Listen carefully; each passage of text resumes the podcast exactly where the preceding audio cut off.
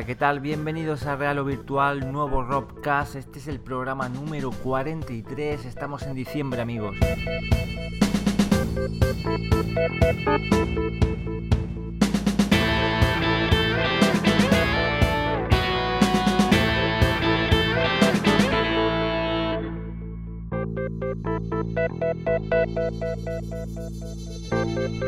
Muy buenas Ramón, ¿qué tal han ido esas sorpresas que, esperábamos que nos tenían en vilo por parte de Oculus y Nvidia, esos anuncios? Muy buenas Alejandro, muy buenas Robianos. Pues sí, estábamos ahí a la espera del anuncio que, iba a realizar, bueno, que realizó Oculus en el Game Awards de, este año.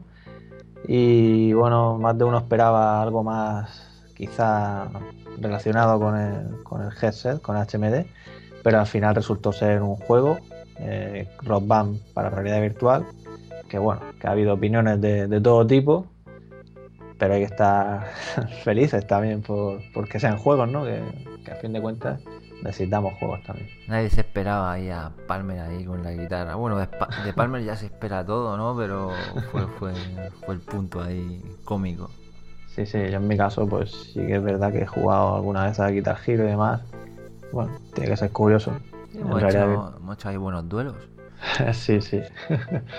y bueno, la cosa no acaba ahí. Han llegado más anuncios por parte de Oculus que luego iremos comentando.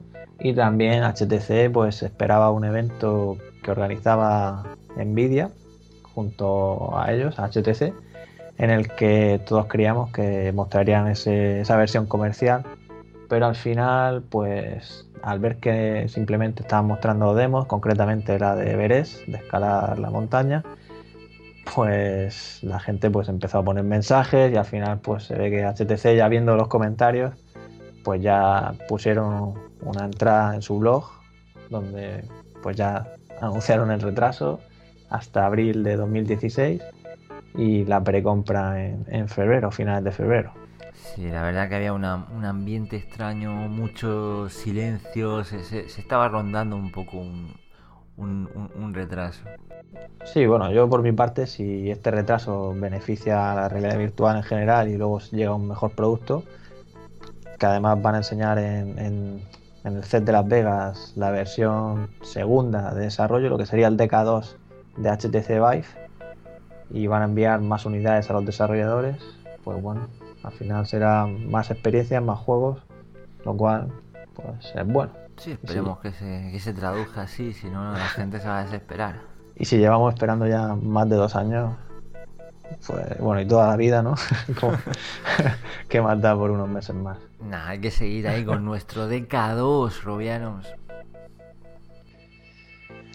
Y en la charla de hoy contamos con Alejandro Castedo, que forma parte de Storborn Studios, que están desarrollando runes de Forgotten Path.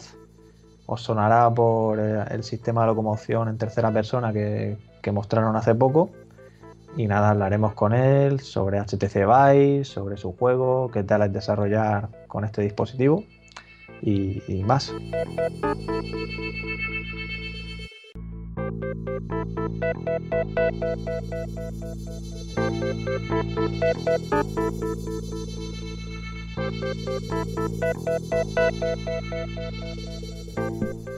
Arrancamos las noticias hablando de Oculus y qué mejor regalo que de Valkyrie con el lanzamiento de la versión comercial del Rift. Y es que así lo han anunciado en un tweet CCP Games, eh, han llegado a un acuerdo con Oculus y vendrá incluido en el pack junto a ese mando de Xbox One, eh, tendremos este, este juego de regalo. Sí, la verdad es que es bueno que, que te compres el CV1 y pues tengas ya juegos disponibles, que todo el mundo los tenga y más si es un juego con una experiencia multijugador. Y más títulos que llegan exclusivos para Oculus Rift, aparte de, como, hemos adelantado al principio del programa, con Ron Band VR, que no se sabe la fecha de salida todavía. Pues por su parte, Crytek y Oculus han anunciado otro título exclusivo, en este caso de Climb, que será un juego de deportes extremos, concretamente de escalada. Tendremos que escalar con nuestro Oculus Rift y será compatible con el Gamepad de Xbox One y también con Oculus Touch. Está con su motor CryEngine, eh, la verdad es que tiene una calidad bastante buena y, nada, habrá que ver cómo, cómo, es esto en realidad virtual, ¿no? Lo importante de este juego también es eso que has dicho, que será compatible para Gamepad y para Touch. O sea que habrá soluciones eh, estándar. Es bueno que, que, no, que no venga limitado a que tengas que tener Touch o no sé. La verdad es que después de aquella noticia de que Robinson de Journey va a ser exclusivo para PlayStation VR, pues esta nueva noticia son, son buenas noticias, ¿no? Para, para la realidad virtual en general, aunque en este caso es exclusivo para Oculus Rift, pero bueno, esperemos que sean exclusividades temporales. Y más buenas noticias por parte de Oculus, y es que Palmer Lucky ha publicado una foto en Twitter demostrando que la escala de habitación funciona con dos Constellation. Además, un buen tamaño, 4 eh, metros y medio por, por 3. Eh, y además dice que la limitación es la habitación, no, no los sensores. Eh, luego también hay algunos inconvenientes. Ellos están muy centrados en hacer de momento las experiencias sentadas porque consideran un mercado un poco más estándar, eh, sobre todo al, al, inicio, no todo el mundo tendrá la posibilidad de jugar en escala de habitación. Y luego también los dos Constellation tienen su conexión con USB, por lo que puede resultar un poquito más complicado respecto a HTC Vive, que eh, la corriente va con una, con una única toma de, de enchufe. Sí, efectivamente. Yo creo que está bien que, bueno, ya lo decía Palmer, que la tecnología lo permitía, pero que no estaban enfocados en ello. Lo cual, pues bueno, también es un poco cuando Palmer decía al principio lo de que estaban centrados en jugar sentado y luego al final de pie, ¿no?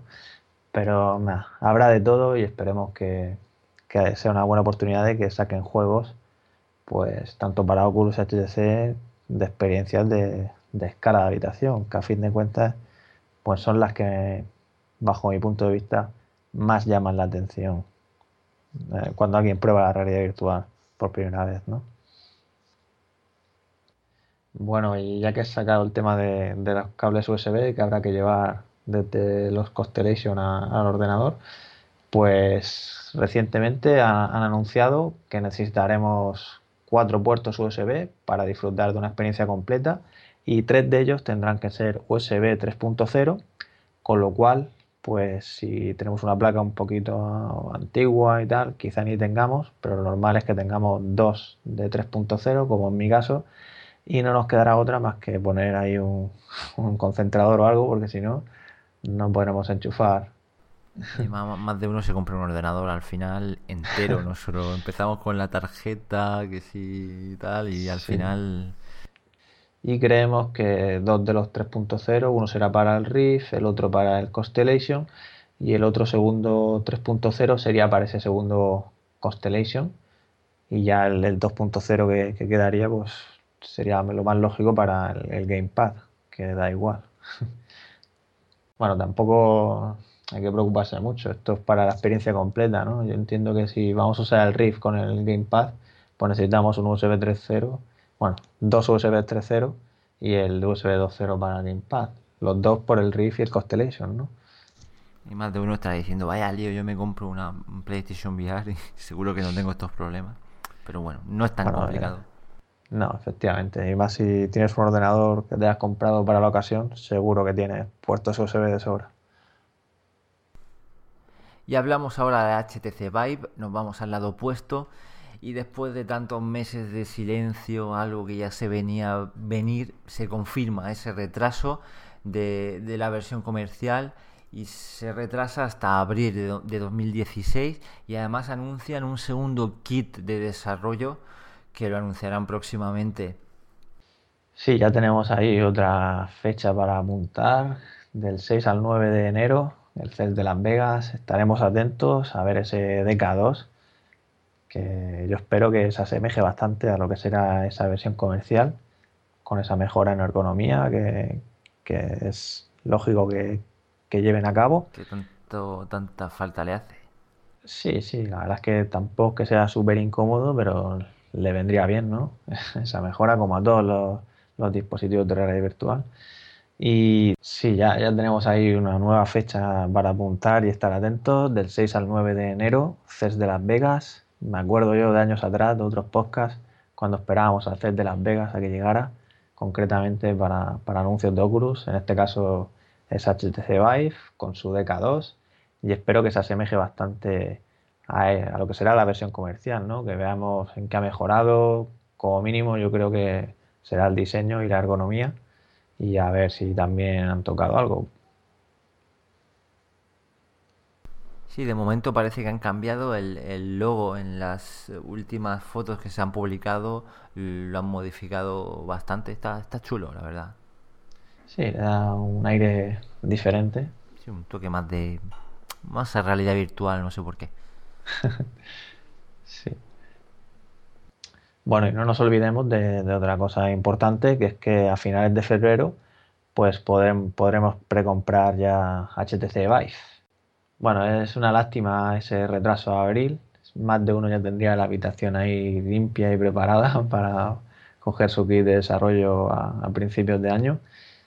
Pero nada, en febrero, finales de febrero, ya se abrirá la precompra de HTC Vive y ya podremos adquirirlo. Imagino que antes, pues sabremos ya esas características finales, veremos la versión comercial y sabremos el precio también.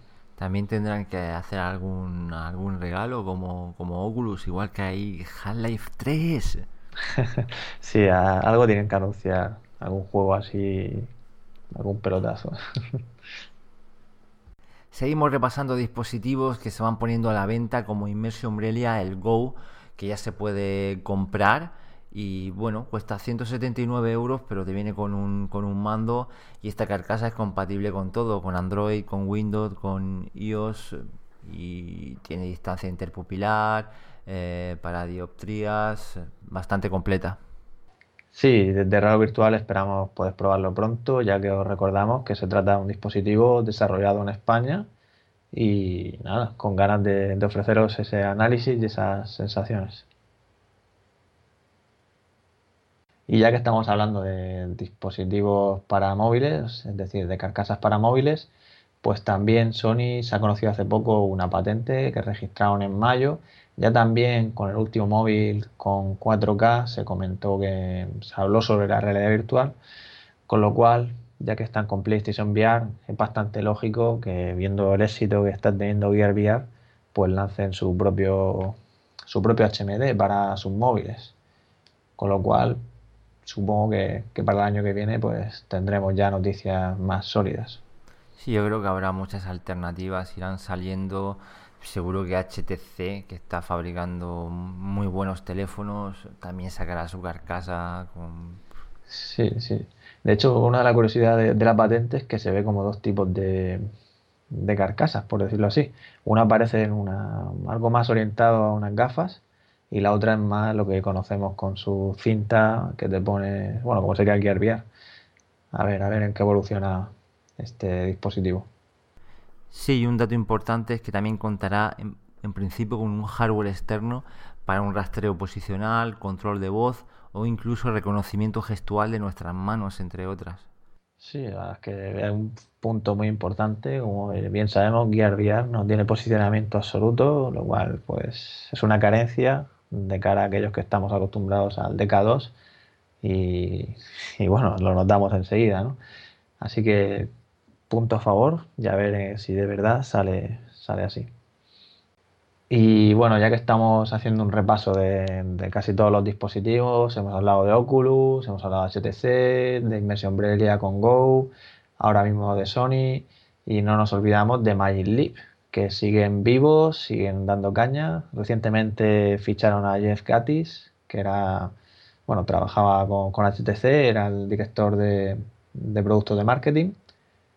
Y abandonó su puesto para unirse pues, a Magic Leap y lo que comentaba era que lo que más le asombraba era pues la calidad de la tecnología y lo cerca que se encontraba de, de convertirse ya en un producto real y comercial y la verdad es que parece ser que está llamando mucho la atención porque recientemente pues ha, han obtenido una inversión de más de, 200, de, de 800 millones, con lo cual ya son unos 1.400 millones recaudados en total lo que eleva el valor de la compañía en 3.400 millones, que no es poco. Así que buenas noticias y esperamos que ya por fin en 2016 pues podamos ver algo sólido de, de Magic Leap, aunque sea en alguna feria o evento. Y ya finalmente pues comentar que HoloLens también siguen ahí y recientemente pues desarrolladores, trabajadores de, HoloLens han empezado a publicar vídeos utilizando pues las gafas y uno de, los que en mi caso me ha, llamado la atención es cuando han mostrado Halo en streaming de Xbox One y bueno, es curioso, a mí me, gusta la saga Halo y, y, nada, poder ver la pantalla ahí en cualquier sitio, ¿no? Es algo interesante, ¿no? Imagínate en un futuro en el que llegues a tu casa o estés por ahí, venga, en esta pared o aquí mismo voy a poner mi juego, ¿no? Aunque en el futuro me imagino que ya no jugaremos a este tipo de, cosas. Hombre, siempre también los juegos eh, van a ser juegos retro y que no son de realidad virtual. Y dicen, sí, este juego no era de realidad virtual y te lo juegas en una pantalla gigante ahí en el, baño. Sí, sí, no, será un poco como, como Rosa Futuro, ¿no? Eh, un juego para recién nacidos. Hay que usar las manos. Hablamos ahora de Sony. Eh, durante la PlayStation Experience 2015 se han podido ver modificaciones en el, en el visor, en el cable, le han añadido un, control para controlar el encendido y apagado, ya no hay que desenchufarlo de la consola, control de volumen y control del micrófono y además la caja externa eh, que se encarga del procesado del, audio, de la interpolación, también la, han modificado. Sí, es que ahora tiene un estilo más, más elegante, de hecho parece la, la propia consola si lo recordamos, aquella que pudimos ver en, la Gamescom de 2014, pues una gran diferencia y bueno, como bien dijo Sony, pues seguirán trabajando hasta que llegue ya pues esa versión comercial que se espera para la primera mitad de, 2016. Y grandes noticias para aquellos que apoyaron la campaña de Virtu y Sony hace ya más de dos años, allá por junio de 2013 cuando estábamos también nosotros dando nuestras primeras andaduras en la realidad virtual, pues surgió esta campaña, el andador, y ya por fin ha llegado la primera unidad a uno de los primeros backers que apoyaron la campaña el primer día. Y se trata de, una persona que participa en el programa Pathfinder, que son pues que las primeras unidades irán destinadas a la gente que apoyó este programa, que es un poco también para probarlas y y dar su, feedback. Y bueno, el resto de unidades continúan fabricándose en China y ya viene un lote de camino a Estados Unidos y nada, irán enviando a finales de enero al resto de participantes del Pathfinder y poco a poco irán incrementando eh, la fabricación para intentar acelerarla, eso sí, sin que afecte a, a la calidad, ¿no? Así que bueno, según tengan ya fechas y tal, pues irán informando a los más de 4.000 personas que apoyaron la campaña y que tienen su, su preorden. Pues sí, mira que, hace tiempo que le seguimos la, pista. Y bueno, añadir que se podrá probar, estará presente en el CES de Las Vegas, así que... Sí, sí, además van a mostrar una nueva experiencia llamada Omni Arena, en el que será pues un multijugador, un shooter multijugador, en el que habrá cuatro, cuatro Omnis, y van a hacer también un campeonato Así que bueno, será interesante ver en qué consiste. A ver si le llega también a Juanlo y lo, y lo probamos, pero bien. Sí, sí, la verdad es que recuerdo eso, que, que, también se decía el año pasado, sí, llegará a principios de 2015, ¿no? Pero bueno, esta vez ya es real, ya ha llegado al primer, a la primera persona.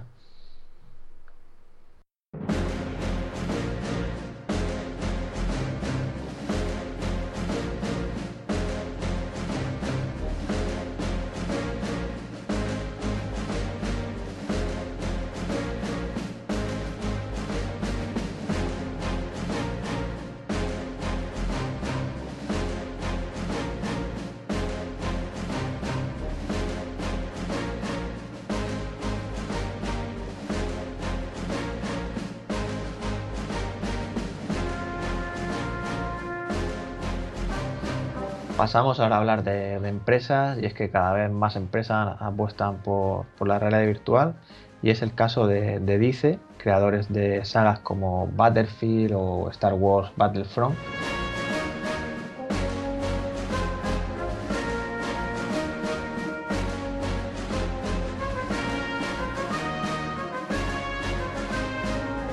pues van a apostar por la realidad virtual y van a crear un pequeño estudio pues dedicado en exclusiva a la realidad virtual. Así que esperamos que, se vean esos resultados en futuras entregas de estos juegos, aunque como bien sabemos tiene que ser un poco extraño, ¿no? Jugar a un Battlefield tal cual, ¿no? Para eso el andador, que si no, no lo vamos a usar. No, pero a eso me refiero, ¿no? Te vas a pegar el pateo. Claro que sí, si ellos se lo pegan, en esto es real o virtual. Yo supongo que, en estos casos harán algún spin-off o algo ahí más enfocado, ¿no? Otro tipo de experiencia, ¿no? Como bien decimos, con algo tendrá que ser algo diferente.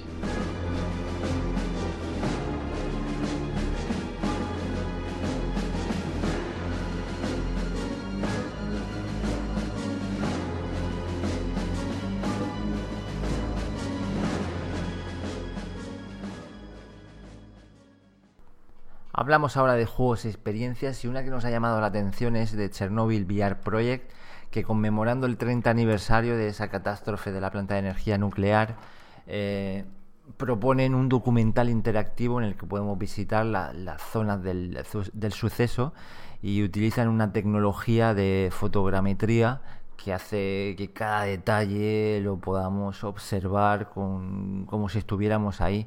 Se lanzará en abril de 2016 y será compatible con, prácticamente todo Oculus Rift, PlayStation VR, HTC Vive y también con Samsung Gear VR. Sí, buena fecha para, llegar con la salida de HTC Vive. Eh, lo tendrían pensado. Pero al final, fíjate, va a coincidir y bueno, la verdad es que pinta interesante y yo creo que tiene que ser increíble, ¿no? Meterse en ese, en ese mundo, ¿no? Tiene que ser crudo, pero, pero sí.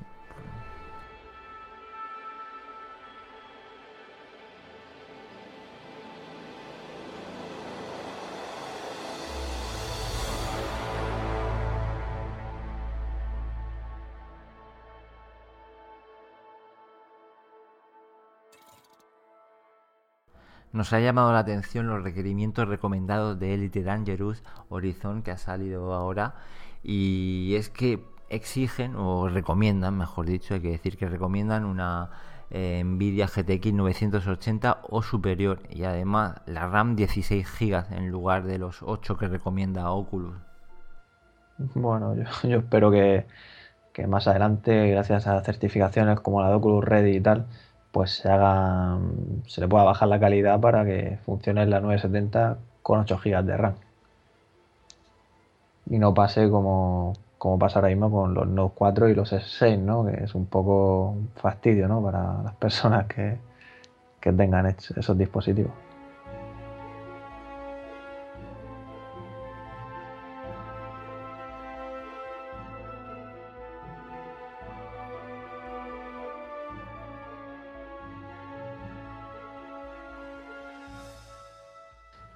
Y en cuanto a HTC Vive, pues van saliendo también más juegos que se anuncian o se van mostrando vídeos, como es el caso de, Virtual Dutchman, que ha publicado un vídeo de, Playground, en el que, bueno, no hay información todavía, pero según vemos el vídeo es que es prácticamente un clon de, de Toybos, de, Oculus, que en nuestro, caso pues lo pudimos probar en, en la pasada Gamescom con Oculus Touch y la verdad es que el tema de interactuar ahí y sobre todo el estar con otra persona en multijugador, pues es una sensación muy, muy increíble en realidad virtual. Sí, es que cualquier interacción, eh, yo qué sé, dar un, pasar un objeto de, una persona a otro, ya, ya da otro punto más de, inmersión que, que ayuda muchísimo a esta experiencia. Sí, sí, sin duda recuerdo ahí cuando me cogíamos el mechero y, y él ponía los petardos y íbamos encendiéndolos. La verdad es que es estar ahí en otro mundo pues, con otra persona, pues siempre es mucho mejor, ¿no? Y también la empresa Triangular Pixels ha publicado otro vídeo, en este caso de un Sin Diplomacy, un juego que no se podrá comprar, al menos de momento, ya que lo llevan a ferias y eventos. Y sobre el espacio disponible en escala de habitación, pues podemos ver cómo van aprovechando todo el rato el espacio disponible. En el sentido de que vamos pasando salas en las que tenemos que resolver pues, puzzles, por ejemplo, tenemos que conectar algo para poder abrir una puerta o incluso desatornillar una tapadera de un conducto de ventilación, agacharnos, meternos dentro del conducto, atravesarlo y más o menos vas dando vueltas todo el rato, aunque imagino que jugándolo pues te darás menos cuenta y de esta manera pues es todo el rato en movimiento y vamos, nunca te llegas a chocar, dado que está pensado para eso, para aprovechar ese espacio. Y Life for Speed se hace compatible con HTC Vive a través de OpenVR, que es lo mismo que SteamVR pero sin Steam. Así que añade soporte para, para este casco y además en la actualización también eh, añaden soporte para 0.7 de Oculus, por lo que todo se prepara para disfrutar de este, de este simulador en las versiones comerciales.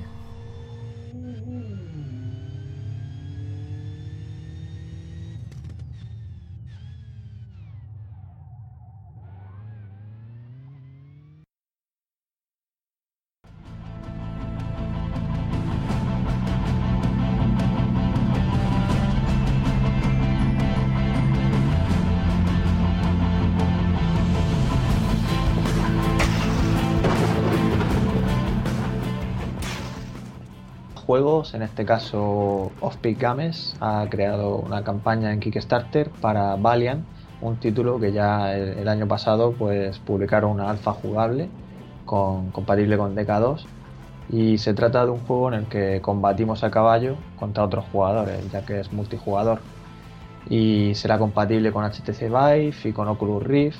Eh, lucharemos con lanzas, con arcos, tendremos diferentes clases. Además tendrá sonido 3D, lo entendemos como binaural también.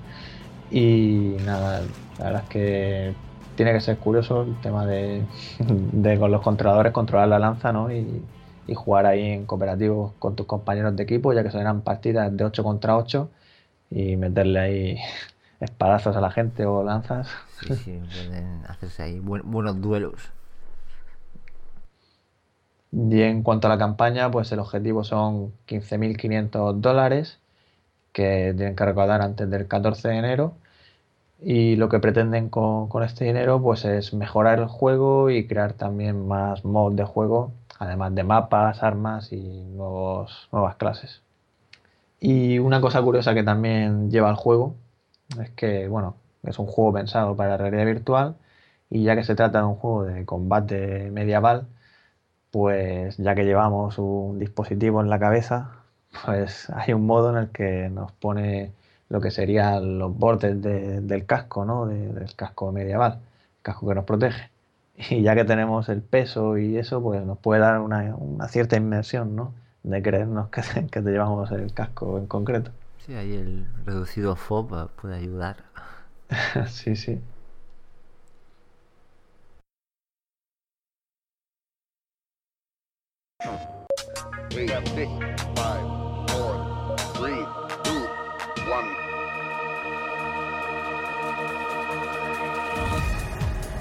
Volvemos de nuevo a la PlayStation Experience 2015 y es que se han presentado nuevos juegos para PlayStation VR, como por ejemplo Red Infinity, un juego, una especie de shooter musical eh, psicodélico. Eh, fue un remake que ya salió en 2001 y bueno, el juego funcionará a 60 frames por segundo y tendrá audio 3D.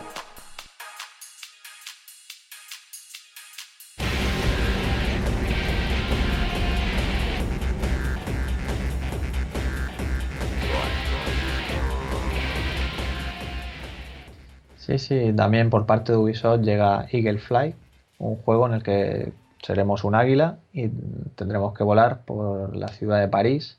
En principio, según comentaban, pues era un desarrollo que estaban haciendo ahí en plan, pues Assassin's Creed, digamos. Y bueno, evolucionó a un juego multijugador en el que tendremos capture de flash, capturar la bandera y nada, tendremos que aprovechar todos los recovecos y trucos de la ciudad para ir ahorrando tiempo y, y bueno, una experiencia curiosa y que según comentan, pues tendrá, funcionará bien de cara pues, a los mareos, ¿no? Y nada, se trata de, de una apuesta por Ubisoft, o sea, de Ubisoft por la realidad virtual. También importante es Combat 7, el juego bajo un Real Engine, este simulador de aviones, un poco arcade, todo hay que decirlo, también promete en realidad virtual. Sí, la verdad es que le viene como anillo al dedo, ¿no? Este tipo de juego en cabina, como bien sabemos, funciona muy bien y nada, con ganas de, ver más. Yo espero que, que, le añadan un modo cooperativo y poder disfrutarlo con, con algún compañero, ¿no? Y luego también, para quien quiera trabajar aún más, Job Simulator también sale para PlayStation VR. Bueno, gran juego, la verdad es que me lo pasé muy bien cocinando. Es divertido. Cuando, lo probamos ahí en Gamescom también. Y nada, interesante precisamente con este juego, juego con el que salieron aquellas declaraciones de, de lo de los 360 grados, como bien sabes. Sí, sí. Pero nada, si estando centrado la, la acción delante no, hay ningún problema. Y luego también no pueden faltar zombies de modo zombie taxi. Esto ya es un juego que mezcla zombies con taxistas. Habrá que verlo en realidad virtual. Una especie de, de juego de estos Crazy Taxi, ¿no? Como... Sí, y además también han presentado 100 Feet Robot Golf, que nos pondrá pues eso, en el papel de un robot gigante para jugar al golf. Podremos destruir los edificios y nada, seguro que es un juego para echar unas risas. Sí, sí. el catálogo de PlayStation VR sigue creciendo y bueno, la, la, apuesta está, está ahí a ver cómo responde el público. Sí, también mencionar que han anunciado Psychonauts eh, In the Rhombus of Ruin, una precuela de Psychonauts 2, que bueno, también llegará a PlayStation VR. Y dejamos los juegos y os hablamos ahora de, una aplicación que nos ha llamado bastante la atención. Se trata de Cámara Carboard, que podéis disfrutar ya en Android. Y la verdad es que es una aplicación bastante curiosa porque nos permite hacer fotografías en 3D y 360 grados y bueno, yo creo que es el futuro de lo que será pues el envío de imágenes, las imágenes 2D que harán obsoletas, pues será, o sea, no es lo mismo enviar una imagen 2D que enviar algo lo que te puedes meter dentro y ver pues eso, la profundidad, ¿no? Gracias a, ese 3D. Y las y además las hace muy bien, yo la he probado y si está todo estático y tal, la quedan pero muy bien, con muy buena calidad y yo que sé, está chulo enviar una habitación a alguien que no que no conozca o, un entorno. Eh, a, mí, a también me gustó mucho. Yo, ese es uno de los planes, lo que has mencionado, que será el tema del social, ¿no? El poder compartir las imágenes. Te mudas a un sitio o vas de visita a un sitio, haces tu foto y mira, mira qué chulo. Y para cerrar las noticias os recomendamos cuando tengáis un, un, rato y queráis disfrutar de un buen corto de la realidad virtual un Cannibale. No tiene desperdicio, es una especie ahí de documental ficticio de cómo afecta la realidad virtual a la sociedad, cómo puede aislar eh, y, esa, esa dificultad de, distinguir la realidad de lo virtual. 100% recomendado, es muy bueno.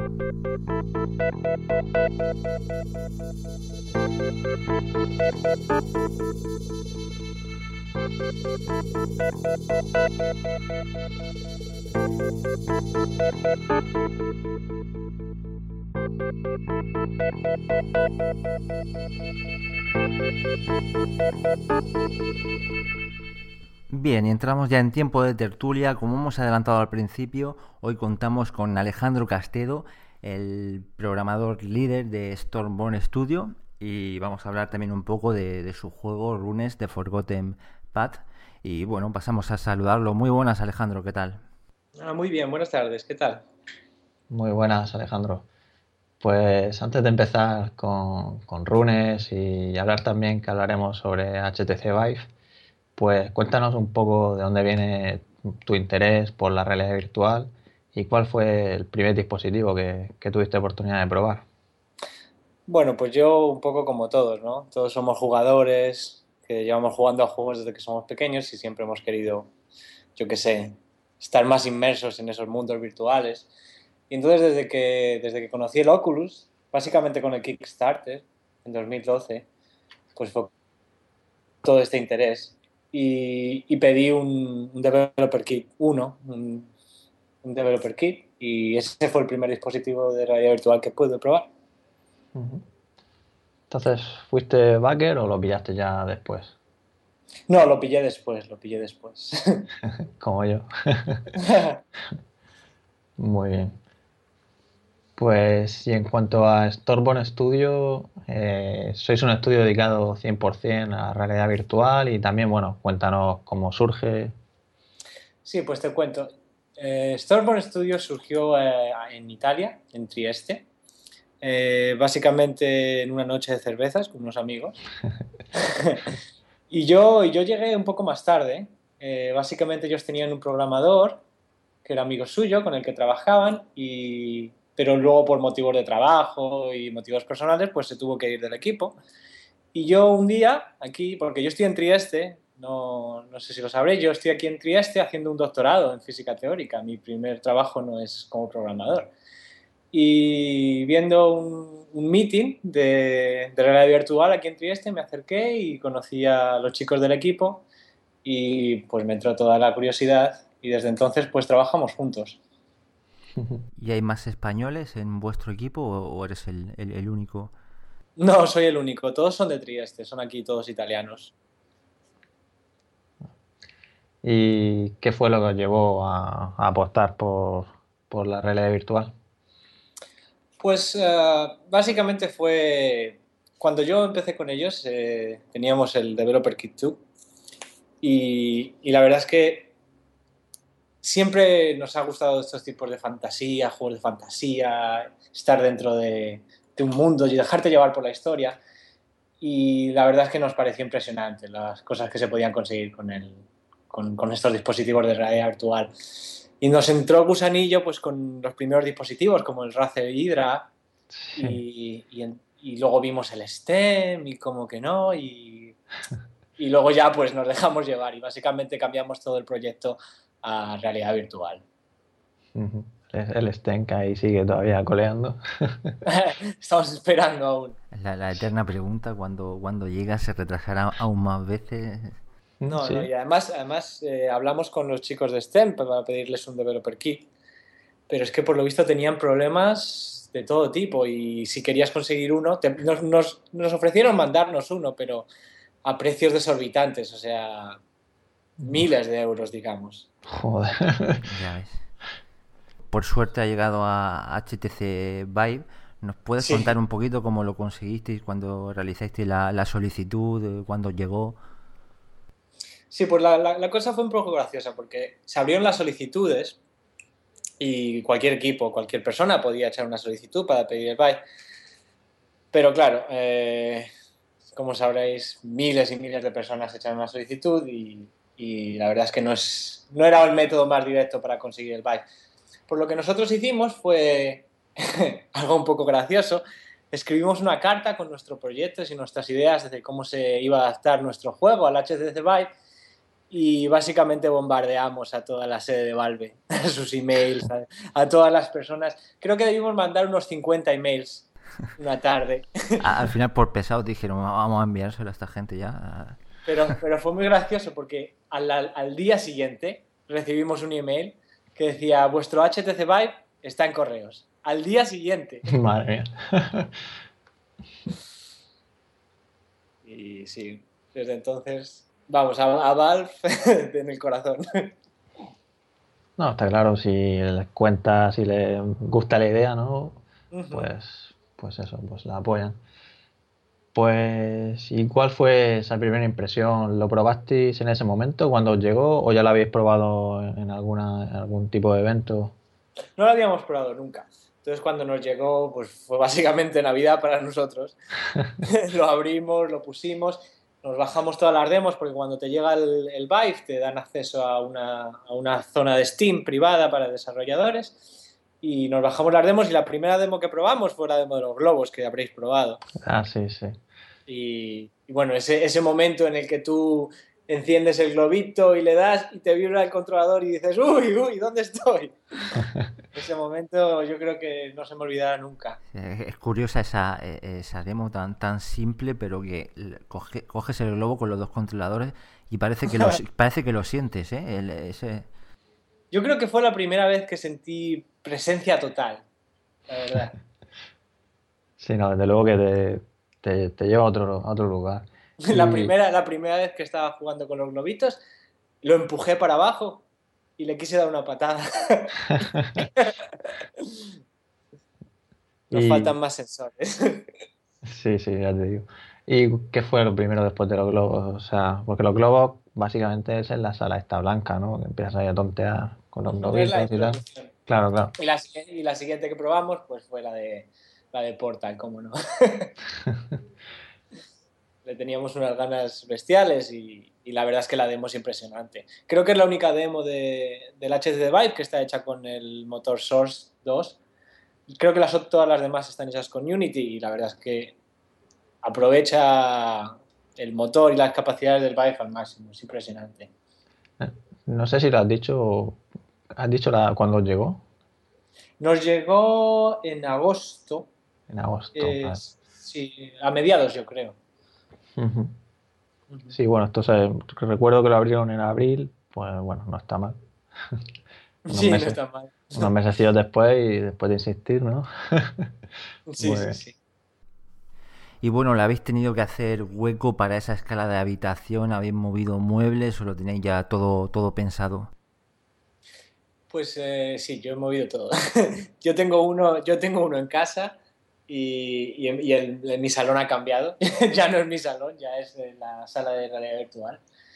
Y sí, por ejemplo, yo aquí en, en mi salón tengo un espacio de dos y medio por dos, básicamente.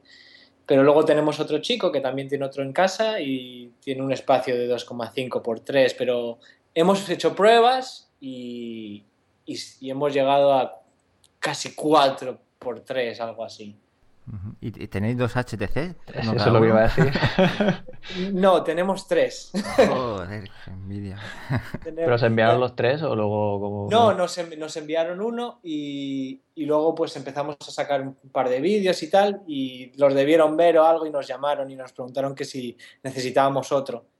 Y le, y le dijimos que si, no, que si nos mandaban otros dos, pues mucho mejor. y nos lo mandaron. Que no se entere la gente, que esto es como gente muriéndose de hambre y vosotros con tres, ¿eh? cuidado. sí, ya, es que a, todos nos gustaría tener uno. Igual que tenemos el de cada uno, pues, pues mira. Sí, sí.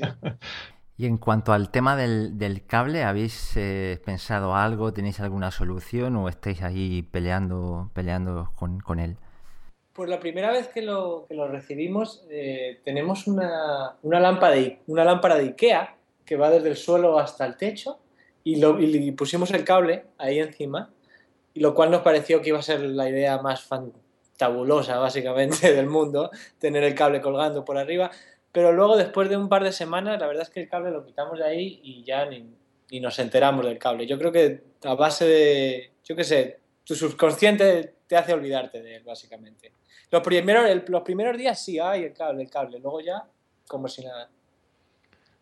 Puede ser peligroso, ¿eh? que lo pises o lo que sea y, la líes. ¿eh? La verdad es que el cable le hemos pisado y repisado y la verdad es que es bastante resistente. y en cuanto al hardware que utilizáis para desarrollar y probarlo, ¿qué, equipo tenéis? Pues yo, yo programo con mi, con mi ordenador personal, que es un, bueno, básicamente lo, que, lo más importante es la tarjeta gráfica. Yo tengo una GTX 770, lo cual es muy justito, pero me vale para programar básicamente. Y luego tenemos un equipo grande, que es con el que probamos ya más eh, el juego, los gráficos y con lo que básicamente le ponemos a trabajar, que tenemos uno con una GTX 980 y los dos equipos tienen 16 GB de RAM. Pero sí, básicamente no, no, hemos visto ningún problema con las CPUs. Yo tengo una CPU bastante antigua, tengo una i7 de la primera generación, mientras que en el otro ordenador, en el grande, tenemos un i7 de nueva generación, pero la verdad es que en la CPU no ninguna diferencia. ¿Y os va bien el tema de, De rendimiento me refiero, quiero decir, ¿llegáis fácilmente a, a los 90 frames? La verdad es que hay que, hay que tener más cuidado que haciendo juegos normales, eso es verdad. Pero, pero con la GTX 980 la verdad es que no hemos encontrado muchos problemas. Sí que tienes que cortarte un poco a la hora de poner pues mucha geometría, mucha textura, pero si lo mantienes en algo razonable, la verdad es que estamos consiguiendo muy bien mantenerlo. La verdad es que también eh, Unity y el plugin de Valve están mejorando mucho y cada vez es más fácil alcanzarlos. Y en cuanto bueno, a esta versión de desarrollo que tenéis, eh, ¿creéis, suponiendo que la versión comercial tenga las mismas características? Porque sí que es verdad que ahora anunciaron hace poco que, van a presentar en, el CES una nueva versión de desarrollo. Mm, bueno, con lo que tenemos actualmente, ¿creéis que es suficiente para, esa versión comercial? En tema de resolución, FOV, eh, seguimiento. yo personalmente para mí sí. Lo único que le falta es un poco la, ergonomía, pero yo estoy seguro que eso lo van a mejorar. Sí, ahí, coincidimos todos. sí, sí, sí. Empieza a pesar un poco. Pero en cuanto, en cuanto al resto, la verdad es que una vez estás dentro y te sumerges en el juego, ya te olvidas, estás, estás dentro. Y es la primera vez que, que, lo he conseguido, sentirme así. Aunque es verdad que tampoco he probado la versión final del Oculus, así que no, no sé. Pero supongo que será parecido. Es muy similar, sí, sí. Sí. Vale, y en cuanto al desarrollo con HTC Vive, eh, eh, ¿Qué tal es, el SDK? ¿Os está dando muchos problemas? Eh, ¿Os manejáis bien? La verdad es que lo, lo han mejorado mucho, incluso desde, desde agosto que, que, lo, que lo empezamos a usar. A día de hoy es muy, muy, muy, muy sencillo de utilizar. El plugin de Unity, porque trabajamos en Unity principalmente, el plugin de Unity es básicamente plug and play. Tú lo pones y, y funciona directamente. Eh, las herramientas y... Bueno, la verdad es que, para deciros un poco, cuando tú, cuando arrancas el Steam, tú tienes una herramienta que es SteamVR, que la arrancas y, controla todo. vosotros habréis utilizado mucho el, el, DK2 de Oculus y sabéis los problemas con el Extended Mode y el Direct Mode. Básicamente aquí hay cero problemas, todo funciona directamente con el compositor de Valve y, a la hora de desarrollar es muy muy sencillo. Básicamente el plugin de Unity es, funciona por sí solo, te pone los controladores y, el headset directamente en el juego y luego es eh, tu habilidad, básicamente. No, no, no, no nos está constriñendo de ninguna manera su, software ni nada. Y Alejandro, en vuestro en el vídeo que aparece en vuestra web también hemos visto que tenéis ahí el, Oculus eh, funcionando. Imagino que también habéis trabajado con, este dispositivo, ¿no? Sí, la verdad trabajamos al principio cuando, cuando estábamos usando el, motor de Unreal. Pero desde que pasamos a Unity no hemos usado el Oculus para nada. Intentamos hablar con Oculus para ver si nos conseguían un kit del Touch, porque lo que queremos hacer es adaptarlo pero por el momento solo silencio. Entonces vamos a esperar, adaptar, aunque por la experiencia que tenemos con el Oculus suponemos que no será muy difícil. Si las herramientas son similares a las que conocemos, supongo que la adaptación no debe ser algo imposible, básicamente requerirá un par de meses o algo así. ¿Y por qué, verdad, por qué cambiaste de, de Unreal a, a Unity? Básicamente cuando empezamos a utilizar el HTC Vive, las herramientas de los controladores, etcétera, eh, eran bastante malas en, real. Y luego a la hora de gráficos, todos sabemos que... Pero en rendimiento encontrábamos bastante más problemas. Al final fue una combinación de factores y estamos consiguiendo todo lo que necesitábamos con Unity, así que estamos contentos. Bien, pues habéis trabajado con, ambos, con Oculus y ahora estáis con HTC. Y así comparando, ¿cuál creéis que, da menos problemas? ¿O creéis que el, motor os libera de dicha integración y no os tenéis que preocupar por la compatibilidad? Hombre, la verdad es que es un poco injusto ahora mismo hablar de Oculus contra Vive desde mi punto de vista, porque la última vez que utilicé el SDK de Oculus, la verdad es que tenía problemas. Yo creo que ahora debe estar mucho mejor. Eh, pero pero con, con, el Vive, la verdad, te libera totalmente. No hay, que, no hay que pensar casi nada. Entonces es solo el trabajo que tú quieras poner al juego. Bien, y de cara al desarrollo, pues eso será compatible con, con Vive, también con Oculus Rift, con los visores. Y yo la duda que tengo es si tendréis que hacer como versiones diferentes o el propio motor os libera de esto. Digamos que al utilizar SteamVR, pues sabemos que tiene soporte también para Oculus Rift, aunque actualmente no es que funcione muy allá. Eh, ¿cómo, ¿Cómo lleváis este tema? Claro, lo ideal sería que ocupase de todo de todo, de todo, el, asunto de, cambiar de Oculus a HTC Vive, etc. Lo que pasa es que no entiendo cómo va a funcionar con los controladores, a menos que los integre de alguna manera, pero eso es una integración que va a tener que hacer Valve. Si yo tuviese que hacer una apuesta ahora mismo, supongo que lo que tendría que hacer sería integrarlo de manera que, el juego detectare detectase con qué, con qué te conectas y entonces básicamente darte la, darte la versión básicamente no es la versión, es simplemente, pues, qué controlador. Es como si en un juego juegas con un volante o juegas con un, con un gamepad. Pues básicamente eso, como una opción que, que el juego detecte con qué estás jugando. Lo, lo, que pasa, Alejandro, que luego, o sea, si, si lo haces compatible vuestro juego, que luego, luego hablaremos un poco de, de, del juego que estáis desarrollando, pero no, no será tan fácil, ¿eh? o sea, que, que, te lo detecte con Oculus, que te lo detecte con HTC, cuando en uno a lo mejor puedes jugar con, con escala de habitación. Oculus también ha dicho que ahora se, se puede, pero vais a tener parámetros que a lo mejor van a ser muy diferentes en un, eh, en un controlador u otro, en un visor u otro, por lo que a lo mejor tendréis que desarrollar, imagino, como do, dos versiones en paralelo, ¿no? Es cierto, pero es un poco pronto para saber, eso. Para, para saber este tipo de cosas. no, a ver, no, no, he cogido ni siquiera los controladores del, del, del touch, así que no sabría decirte. Porque sí es verdad que para el juego estamos planeando exactamente qué botones, cómo los botones y todo este tipo de detalles. Así que supongo que sí que tendremos que hacer un trabajo serio para, para soportar ambas versiones. Es que es jodido, como desarrolladores hemos hablado ya con, con unos cuantos y claro, hay mucha duda, hay mucha incertidumbre. Eh, a día de hoy solo hay kit de, de desarrollos sí que está SteamVR ahí detrás para hacer compatible con uno u otro, pero, pero es todo un reto a la hora de, de desarrollar un juego ahora mismo. Sí, sí, estoy de acuerdo. Pero lo único que puedes hacer es una apuesta, ¿no? Entonces nosotros vamos a apostar por el Vive por ahora y si conseguimos un, touch, pues lo intentaremos también. Sí. Bueno, y, y, hablando ya de, de, de más dispositivos, no sé si habéis tenido la, la oportunidad de, de probar o, o, o, de intentar desarrollar para eh, OSVR el, el, casco este que hay de, de, código libre que lo está distribuyendo Razer. Uh -huh. No, la verdad nunca, nunca. No tengo casi información al respecto. A ver lo que conozco de la, de la web, pero básicamente. Uh -huh. Ni tenemos un, un headset ni, ni, lo hemos probado. Seguro que os darían uno.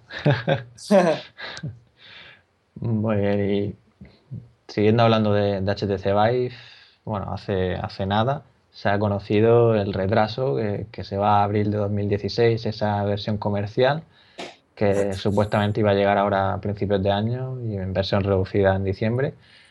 Eh, ¿Os afecta para bien o para mal en vuestros planes? Eh... Hombre, a nosotros personalmente nos afecta para bien, porque nos da más tiempo para terminar la demo. Claro. Entonces, eh, a nosotros nos viene muy bien. Que queréis sacar una demo que coincida ya cuando estén disponibles los... Sí, a mí en este momento, pues incluso es, posible que seamos capaces de terminar la demo antes y terminar eh, un primer episodio del juego, digamos, para la salida del, del Vive. Así que a nosotros nos viene muy bien. y de cara a, a, la realidad virtual en general, a los entusiastas, a, bueno, a todo el mundo así en general, ¿crees que es bueno este retraso? Yo creo que sí. Yo creo que sí porque lo que iban a sacar básicamente tiene la pinta de que iban a sacar estas 7.000 unidades que van a distribuir ahora entre desarrolladores y iba a salir sin apenas juegos, porque la verdad hay muy pocos juegos. No tenemos información de juegos grandes ni de grandes impresiones y todos los desarrolladores que están haciéndolo han dicho, uff, qué menos mal. y en cuanto a las ventas, ¿crees que se podrá ver afectada pues las ventas de HTC Vive al salir en teoría después de, Oculus Rift? Hombre, yo creo que si sale después sí que sí que se van a ver afectadas. Porque había mucha gente que lo que quiere es un dispositivo de realidad virtual ya. Claro. Y, si el Vive iba a estar disponible, pues se lo compraban. Pero ahora, claro, ahora no sé. Sí, bueno, ahora estaba el tema de la habitación, aunque ahora, según dice Palmer, también soporta habitación, pero bueno, ya lo sabíamos también de antes de que los Constellation eh, eran capaces de ello, ¿no? Aunque, bueno, está la pega ahí que dice de la oclusión. Aunque yo vosotros, ya que, hablamos de esto, habéis tenido problemas de, oclusión, o sea, de que os tapéis con los mandos y os haya pasado ahí que no funcionen mm. bien. No, la verdad es que problemas de oclusión nunca. El sistema de tracking del HTC es, es muy impresionante. A mí me parece una de las mejores y más sencillas ideas que, ha habido en realidad virtual. Mm. Sí, nosotros por, por, lo que hemos podido probar en, eventos y ferias, pues no, nunca nos ha dado ningún problema, por lo menos que nos hayamos dado cuenta, y eso que, que hemos hecho también es locura. pues Alejandro tirándose por los suelos. sí, luego lo que nos contaba algún desarrollador, creo que era, era Carlos Coronado, Ramón, que Igual si tenías algún espejo o algo por ahí cerca te, daba problemas, vosotros no, no habéis tenido ningún problema. Si los colocáis bien, funciona. No, la verdad es que estoy pensando y no, no tenemos espejos cerca, así que a lo mejor es un problema que no hemos descubierto, pero por, el momento no. Pero yo creo que ese tema de los espejos, eh, bueno, en teoría se me puede recomendar no tengas espejos y ya está, ¿no? no que yo que sé, a lo mejor imagínate que tienes por ahí algún. En la pared dejas algún cuadro, ¿sabes lo que te digo? Que refleje en el cristal. O sea, no me refiero ah, a. Ah, no, sí, sí, es verdad. Eso lo habían hablado y ha, habido un post en, el foro de, Valve que por lo visto han hecho ya un código que, que se ocupa de eso y ya no, ya no tienen problemas con eso. Bien, pues vamos a hablar un poco ya de, Runes. Cuéntanos un poco en qué consiste este juego, Alejandro. Pues básicamente el juego, eh, eres, eres un mago que se ha despertado de un sueño muy largo. Eh, no os voy a desvelar muchos spoilers de la historia, pero básicamente te despiertas en un mundo desolado y eres un maestro de las runas y puedes hacer básicamente hechizos con tus manos y puedes combinar diferentes runas de diferentes maneras y hacer básicamente hechizos a tu medida. Y, va, a ser un, va a ser un juego que va a estar muy, muy centrado en la historia y en el desarrollo narrativo. Porque una de las cosas que a mí me parece que, se echa en falta en esto de la realidad virtual, especialmente con HTC Vive, son juegos juegos. Hay mucho minijuego, mucho haz esto, haz lo otro, pero no, no hay muchos juegos que sean historia, y que, que, tengan una narrativa importante. Es verdad que, por ejemplo, The Gallery, The Gallery sí que tiene una buena pinta en ese aspecto, pero aparte de ese no, no veo mucho más. Entonces, aunque hemos querido hacer algo que, que de verdad eh, metiese al jugador dentro de la piel de, un personaje y te hiciese sentir cosas que no puedes sentir en, el mundo real, básicamente. ¿Y qué es lo que aporta la realidad a, vuestro juego que sin esta sería totalmente diferente? Bueno, a primera vista lo más evidente, utilizas tus brazos para hacer los hechizos. Yo creo que es una cosa que hemos querido hacer todos desde que jugamos a Skyrim. Entonces, eh, te mete directamente. Te sientes tan poderoso cuando haces el hechizo de bola de fuego y lo tiras. Eso es, eso es un sentimiento que lo tiene que probar todo el mundo, de verdad. Sí, yo, en este caso me imagino, porque siempre me ha gustado Dragon Ball, pues poder, ah. tirar un Kame, ¿no? y ahora, y ahora que sale, que sale la nueva película de Star Wars, he estado implementando hechizos de telequinesis y te sientes como Darth Vader. ya, es que tiene que ser curioso. Es que fíjate, me, encanta ese tipo de, de juegos así de... Bueno, no es que sea un juego de disparos lo vuestro, pero básicamente al poder lanzar hechizos y tal, pues... Mira, estoy implementando una, una demo multiplayer que nos gustaría en algún momento lanzar. No es prioridad, pero, pero estoy experimentando con ello. Y esconderse detrás de una roca y salir a disparar a, a otra persona que además le ves que está ahí, eso es lo más impresionante que he experimentado yo en la realidad Bueno, y en cualquier realidad. Es que el multijugador ahí es que es, es que es, otra, otra historia. ¿eh? Es otra historia, es otra historia. Entonces, aparte de, de, lo de las manos y tal, algo más que creáis que, que aporte la realidad virtual al juego que, que no se hubiera podido hacer. Lo que aporta es la inmersión. Y básicamente es que cuando tú juegas un juego, yo qué sé, juegas un Metal Gear, juegas a Skyrim, un Fallout, pues sí, la historia está ahí y te, sientes muy inmerso, pero cuando estás de pie, porque esto también aporta mucho, estar de pie y ver las cosas a tu alrededor, y vamos a tener narrativa con, con, con, con voces, vamos a tener voiceover. La verdad es que cambia todo, todo cambia. Es, es difícil de explicar, es difícil de explicar. Lo más, lo más, sencillo de explicar es lo de los. Sí, sí. El, el, resto hay que experimentarlo. ¿Y lleváis mucho tiempo con, con el desarrollo? ¿Cuándo, ¿Cuándo empezasteis? El desarrollo empezó en el 2014, pero básicamente lo, lo reempezamos de cero este año. Entonces tenemos un equipo nuevo, tenemos artistas nuevos, tenemos un, un guion rehecho. Básicamente lo hemos reempezado de, de nuevo desde, desde, marzo o así. Y básicamente desde que, que, conseguimos el Vive es cuando hemos empezado a echar para adelante más, más fuerte. Entonces ahora por fin ya, ya tenemos una, una, demo jugable en la que el sistema de hechizos está implementado, que era una de las cosas más importantes y el sistema de locomoción, que podéis, lo habréis visto en el vídeo. Sí. Y básicamente las cosas eh, de jugabilidad están, están ya en, en, su lugar y ahora básicamente estamos desarrollando assets, eh, 3D, modelos, texturas, etcétera, etcétera, etcétera. Uh -huh. pero, pero va bien, va bien. Y bueno, antes has comentado que, que entiendo que lo empezaste sin realidad virtual y ahora cuando lo empezasteis de nuevo ya sí que todo pensando en realidad virtual, ¿no? Sí, básicamente todo se comenzó con virtual en la cabeza primero y posiblemente, pero en un muy segundo plano a día de hoy, eh, juegos sin realidad virtual. Entonces eso es aún una opción, pero hay, nos la tenemos que plantear muy bien. Va a depender mucho de, del financiamiento que consigamos, etcétera, etcétera. Y bueno, no sé si, si, si, habéis desarrollado antes juegos sin realidad virtual. Eh, ¿Crees de cara a, crear el juego que cambia mucho cómo pensar, ¿no? O, la jugabilidad, cómo enfocarla? Cambia todo. Y, lo que más cambia, desde mi punto de vista, son uh, los controladores. Los controladores hacen que cualquier cosa que tú hagas eh, programando el juego sea algo que no ha hecho nadie nunca. O sea, básicamente coger una palanca es una cosa que es nueva completamente, cogerla, moverla, sentirla. Entonces cualquier pequeña cosa, por pequeña que sea, es algo que no se ha hecho nunca y es muy, es muy excitante, la verdad. Sí, y... no, el...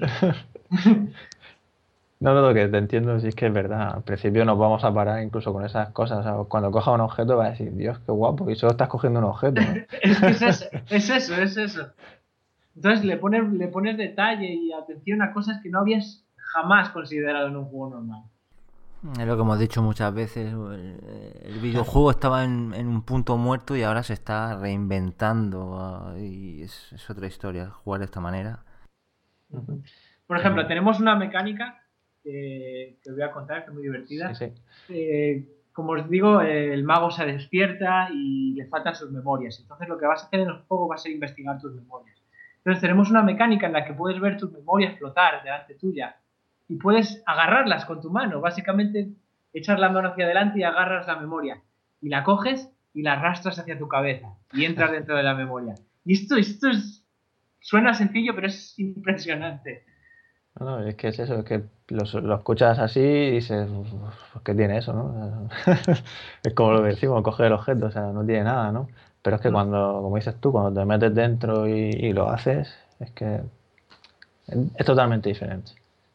Y una cosa que es muy, que es muy impresionante también es en, el, en nuestro sistema de locomoción, en el que pasas a tercera persona, ponerte de rodillas y verte a ti, bueno, a ti mismo, al personaje principal, no sé, te da esa sensación como de conexión. Entonces mucha gente dice, no, es que te rompe la inmersión, pero desde mi punto de vista este sistema es muy bueno porque no te rompe la inmersión. Sí, luego, te preguntaremos más sobre él, pero es que básicamente es como si saliera tu alma del cuerpo, ¿no? Y, y te ves ahí. sí, sí, sí pero, pero funciona muy bien. A mí, por ejemplo, yo, nosotros también probamos con cosas tipo, tipo el blink, de mover el... Sí, el teletransporte, básicamente. El teletransporte, pero no sé, a mí me cortaba un poco. Y lo probamos y sí, eh, funciona bien en el sentido de que no te da mareos, pero... yo es que la verdad es que la solución que hace, bajo mi punto de vista, sin haberla probado lógicamente todavía, pues yo creo que la veo, la veo buena. O sea, es que lo del teletransporte al final, yo lo he podido probar, no exactamente el sistema de Blink, pero sí que probamos una demo de, David. Es, pues una persona está desarrollando una, unas demos de arquitectura y tal. Y te teletransportabas por el escenario y. Era raro, era raro. Era, era muy raro, ¿eh? Mm. no sé. Al final... Sí, a mí, a mí como que me corta un poco, yo qué sé, el rollo de estar ahí más que nada también es porque empezabas a darle al botón, y pum, pum, empieza a teletransportarte de un lado a otro. Esto que es Dragon Ball, ¿no? Con lo que hablaba antes, ¿no? pues, pues eso. Sí, por ejemplo, por ejemplo eso es una de las cosas que incluso con nuestro sistema podrías hacer, ¿sabes? Lo de teletransportarte, pum, pum, pum, pum, pum. Pero te hemos implementado una cosa de tal manera que no puedas hacerlo seguido, sino que tengas que esperar como 5 segundos para poder teletransportarte de nuevo, básicamente. ¿sabes? Para cambiar de tercera persona y volver a andar. Ah, vale, que no teletransportarse, sino el tema del, del andar. Exacto, exacto. Porque básicamente el mago va a tener que hacer un, como un hechizo, entonces va a tener que hacer una animación y tal. Entonces va a tardar, no vas a poder hacerlo inmediatamente. Y bueno, ya que estamos hablando del sistema de locomoción, con lo que lo habéis probado y tal, cero mareos, ¿no? Cero, cero mareos. La verdad es que cuando empezamos pues estábamos intentando, yo qué sé, porque a lo mejor te mueves con el personaje y que la cámara le siga. O que en vez de que sea instantáneo que te veas, que se acerque o se aleje la cámara. Y no, al final lo que funciona es como lo tenemos implementado en el vídeo que habéis visto. Es que eso que has dicho es importante, porque al quedarse la cámara fija en tu cabeza, es lo que hace que, vamos, que no te mares nada, porque simplemente ves el, movimiento, el, avatar, ¿no? El ejemplo que pongo yo es eh, imagínate que estás controlando un coche teledirigido. Es lo que estás haciendo. Claro. Mm. Tú no te mareas cuando estás manejando un coche teledirigido. Que no es lo mismo que, que en tercera persona que, que la cámara lo vaya siguiendo. Se puede hacer un poco raro, incluso puede llegar a marear. Entonces, a mí no me mareaba, la gente del equipo no le mareaba, pero claro, por si acaso no estábamos convencidos. Y lo que hemos hecho ha sido llevar la demo de locomoción a un par de ferias de, de cómics que han habido aquí en Italia y lo han probado alrededor de 200 personas y cero. Cero se han mareado. Entonces yo creo que es una buena indicación. Sí, sí, son buenas noticias. Pasa que para un juego más con más acción, ¿no? Aunque no sé, bueno, vuestro hasta qué punto llegará a ponerse la cosa complicada, ¿no? Pero yo me imagino para un shooter, ¿no? O algo así más frenético, pongámonos... yo, creo que, yo creo que para algo más frenético no es el sistema más ideal. Claro, pero para, ese para eso frenético, yo no sé si existe un sistema ahora mismo que no sea un andador, ¿no? Ah, eso sí, eso es otra. Pero yo creo que si es, si es frenético de verdad, te pones un andador y a los 5 minutos vas a estar agotado. Por eso también. Vamos a probar el sistema de Carlos Coronado. También te mueves bastante bastante rápido y eh, de hecho en su vídeo sale también disparando y tal. Son, son opciones, pero lo que es el shooter, como lo conocemos clásicamente, ahí hay que buscar otra solución. Ya veremos si efectivamente los, los andadores, pero es eso, el cansancio que te puedes pegar. ¿eh? Sí, el shooter de no sé, yo, creo, yo, creo, que tenemos en la cabeza lo del shooter, shooter, pero yo creo que es algo que no funciona muy bien en realidad. Entonces, a lo mejor con un sistema tipo Blink, no sé, como la demo de Unreal, de, del tren, ¿sabéis cuál digo? Bullet Train este. Ese, ese. Pues lo mismo ahí, pues yo que sé, no sé. Pero yo creo que el shooter que conocemos de toda la vida no se adapta perfectamente a la virtual. No, y aparte es que, bueno, para los que habéis jugado a Paintball o Airsoft, es que no puedes estar todo el rato pegándote pateos ahí. Al final vas con calma, vas más táctico y, te lo pasas igual de bien, por lo menos yo, bajo mi experiencia personal. Y no, no es el Call of Duty o, el Battlefield ahí, venga. Aunque si fuera un Battlefield o algo así, joder, si es que hay vehículos, ¿para qué te vas a pegar un pateo de un lado a otro, no? Pero bueno, cuando entres a una sala así y tal, al final tienes que moverte, ¿no? O si te destruyen el vehículo en medio del desierto, ¿qué haces? Te tiran otro, vas a estar al comandante de, de, un helicóptero. Que te tiraba jeeps. Muy bien, pues y volviendo un poco al juego, antes comentabas que tenéis un episodio. ¿Cómo tenéis pensado que sea largo? ¿Va a ser por episodio? ¿Qué, nos puedes contar? Pues eh, en principio la idea era hacer el juego completamente. Lo que es que va a depender mucho de la financiación, como te decía. Entonces lo que hemos planeado ahora mismo es, un episodio eh, que durará, yo que sé, alrededor de una hora, hora y media, y es lo que vamos a hacer ahora mismo, es lo que vamos a intentar terminar, este episodio. Luego, yo que sé, conseguimos mucha financiación, pues a lo mejor hacemos el juego directamente y no, no lanzamos el episodio, pero yo creo que la idea de los episodios pues está bien. Entonces eh, vamos a terminar este episodio y vamos a ver, vamos a ver qué financiación conseguimos y desde ahí. Bien, y vamos a retomar un poquito más ese sistema de locomoción que hemos hablado ya, ya un poco, pero vamos a detallarlo un poco más. Entendemos que vamos a jugar con escala de habitación eh, y luego efectivamente pasamos a tercera persona para desplazarnos distancias un poco más, más largas. Cuéntanos un poco de, detalles sobre la escala de habitación, qué dimensiones, eh, si va a haber guías, cómo vamos a saber que nos salimos del, perímetro.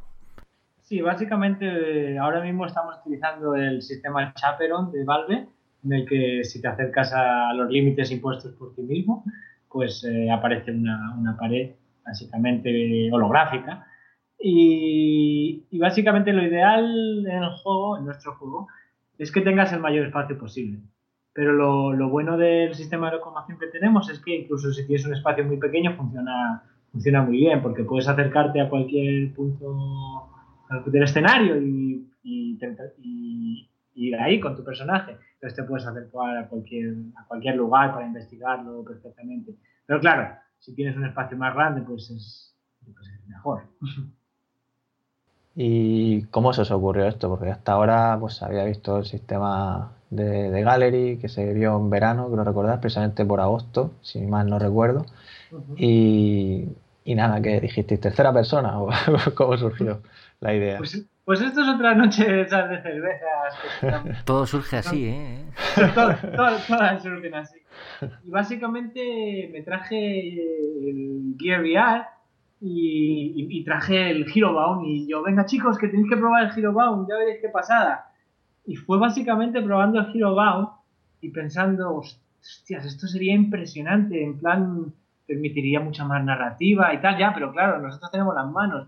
Pues eso, y fue eso, mezclar nuestro concepto de las runas con el poder moverte en tercera persona de Hero Bound, que se nos ocurrió la idea. Y luego experimentar, experimentar hasta que funcionó. y nada, la verdad es que sí que es verdad que hablábamos antes de que, bueno, eh, como, curiosidad de, detallarlo un poco más, al final es darle un botón del controlador, ¿no? Y salimos, ¿o cómo va?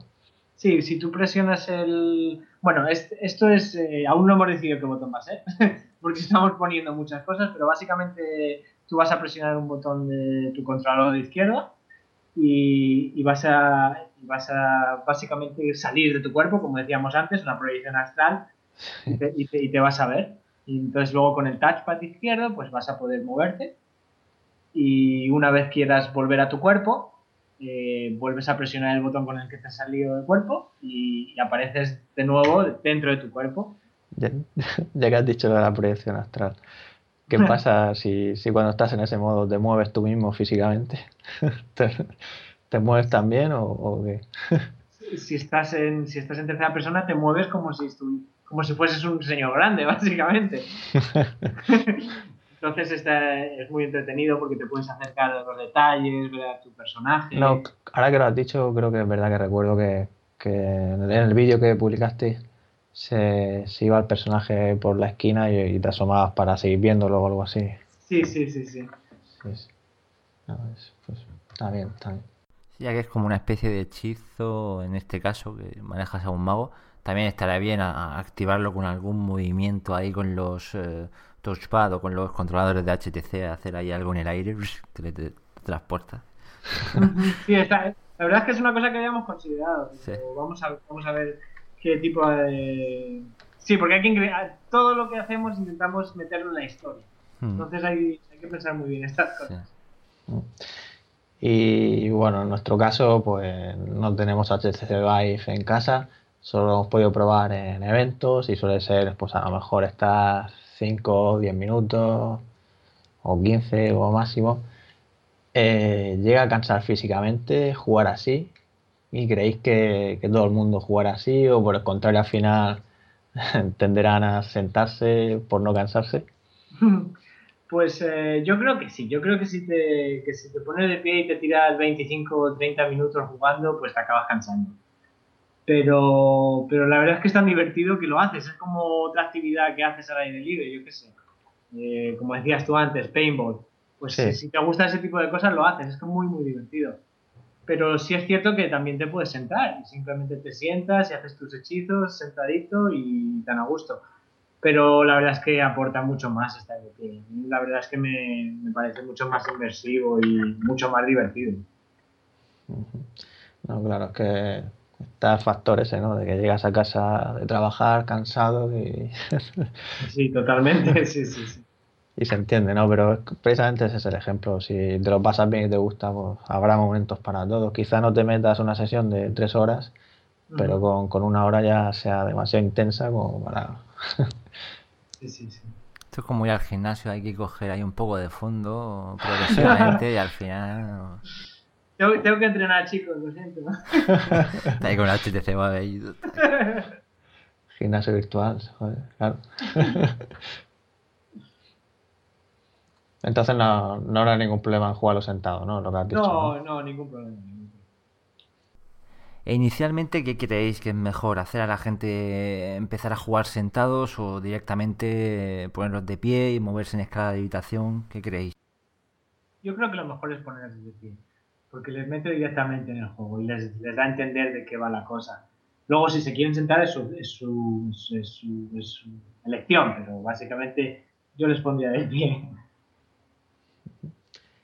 Y como desarrollador, ¿crees que será fácil crear pues eso, experiencias pensando en la escala de habitación y que luego estas sean compatibles con Oculus Rift, aunque bueno, en teoría supuestamente también lo, las admitirá, o PlayStation VR, que en este caso sí que sabemos que no, no está pensado para escala de habitación. Eh, ¿Cómo creéis que, esto, va, esto va a ser un problema de diseño. Eso es algo que los diseñadores van a tener que pensar muy bien antes de, antes de echar para adelante con el juego puedes elegir el común denominador y básicamente hacer juegos que no utilicen mucho la escala de habitación, sino que simplemente utilicen, yo que sé, facing forward, 180 grados, algo así, o hacer un diseño que pueda aprovecharse de los dos tipos, como básicamente con el nuestro puedes aprovecharte de los dos tipos porque, porque tienes este sistema de locomoción. Pero, pero sí, yo creo que al principio lo que más eh, va a funcionar va a ser el común denominador, como decía antes. Porque tienes que centrarte en lo que es viable, qué es viable y qué es lo que va a tener la mayoría de la gente en su casa. Que bueno, que en este caso, como comentáis, vuestro juego pues no habrá ningún problema. En el caso de, que Oculus Rift pues no se centre, aunque supuestamente lo, lo soporte, en, en, la escala de habitación, pues lo podrás jugar sentado y igualmente con los touch, pues hacer tus hechizos y tus cosas. Uh -huh. Sí, por eso creemos que, que eso no, eso va a estar, no va a ser ningún problema. Entonces lo hemos diseñado con eso en mente, básicamente. Pero, que sí. Uh -huh. Dime, dime. No, no, pero que está bien que como desarrolladores también apostéis un poco por eso. Por, o sea, no sé, yo es que bajo mi punto de vista es que es una diferencia tan grande de, de moverte tú a estar simplemente ahí sentado. No, estoy completamente de acuerdo. Por eso es algo que, que, es, que tenemos muy en mente. Pero claro, también hay que ser un poco realista y dar la opción también de, de que no. Y ya que estamos hablando de, esto, de la habitación y de, otros sistemas, eh, de cara a la habitación, pues normalmente incluso, ¿crees que los desarrolladores deberían centrarse en el espacio físico que tienen los usuarios o simplemente olvidarse en el sentido de que, por ejemplo, tú podrías crear una sala, mm, imagínate de 3x3 en el mundo virtual que coincidiera ¿no? con, la, con la física y entonces, pues por decirlo así, pues no sé, para la experiencia de desarrollo sea más, más real, ¿no? Sí, pero yo es que creo que eso no va a funcionar.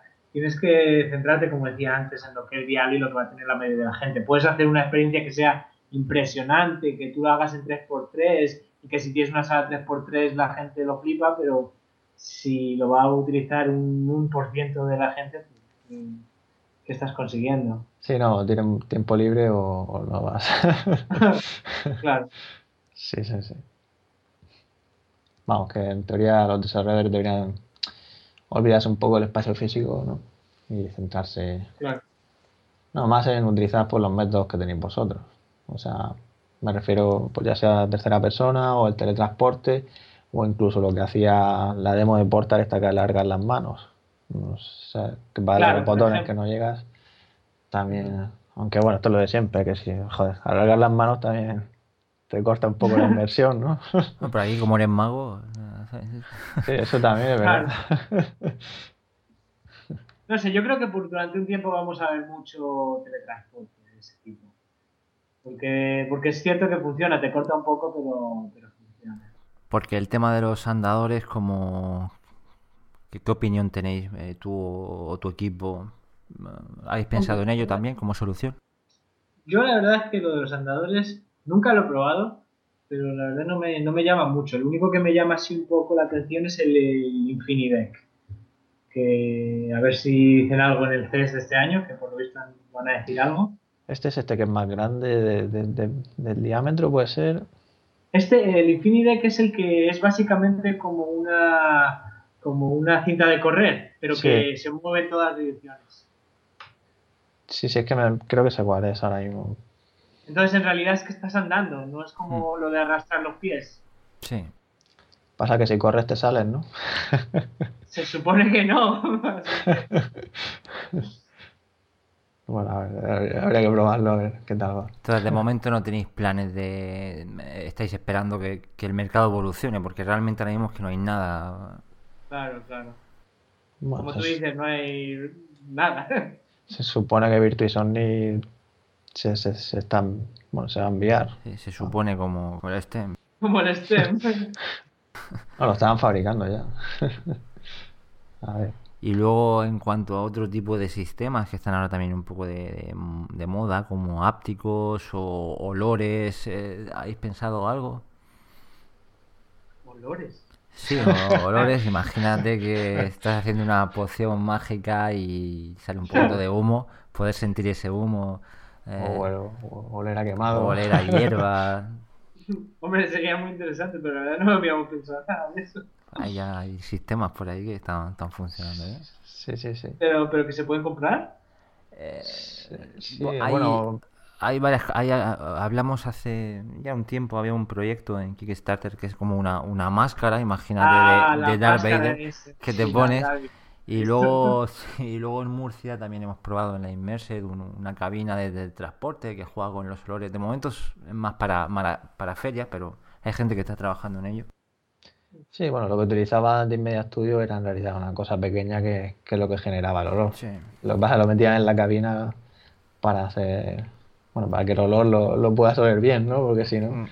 en un espacio abierto quizás no te, no te eso. Pero los ventiladores, que sí que había otros Kickstarter que habían salido, la verdad es que sí que parece una tontería, pero, ayudan también.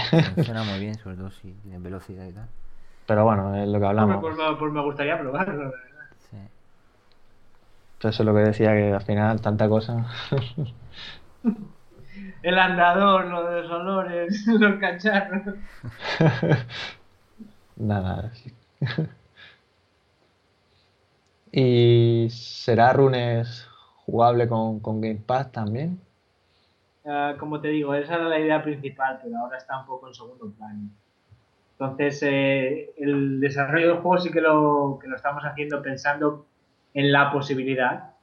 Entonces, sí, siempre que hacemos un sistema nuevo pensamos cómo funcionaría con el Game Pass, pero por ahora no hay planes de implementarlo pronto, digamos. Mm. Aunque en teoría con los sticks analógicos sería lo mismo para hacer, lo mismo que harías con las manos, ¿no? para hacer el, el, símbolo de, de, la runa, ¿no? Y tal. Eso es. Sí, básicamente serían tus brazos y tus moverlas. Bueno, que en teoría como precisamente con Oculus Rift de primera no estará Touch disponible, nada más que el mando de Xbox One, pues...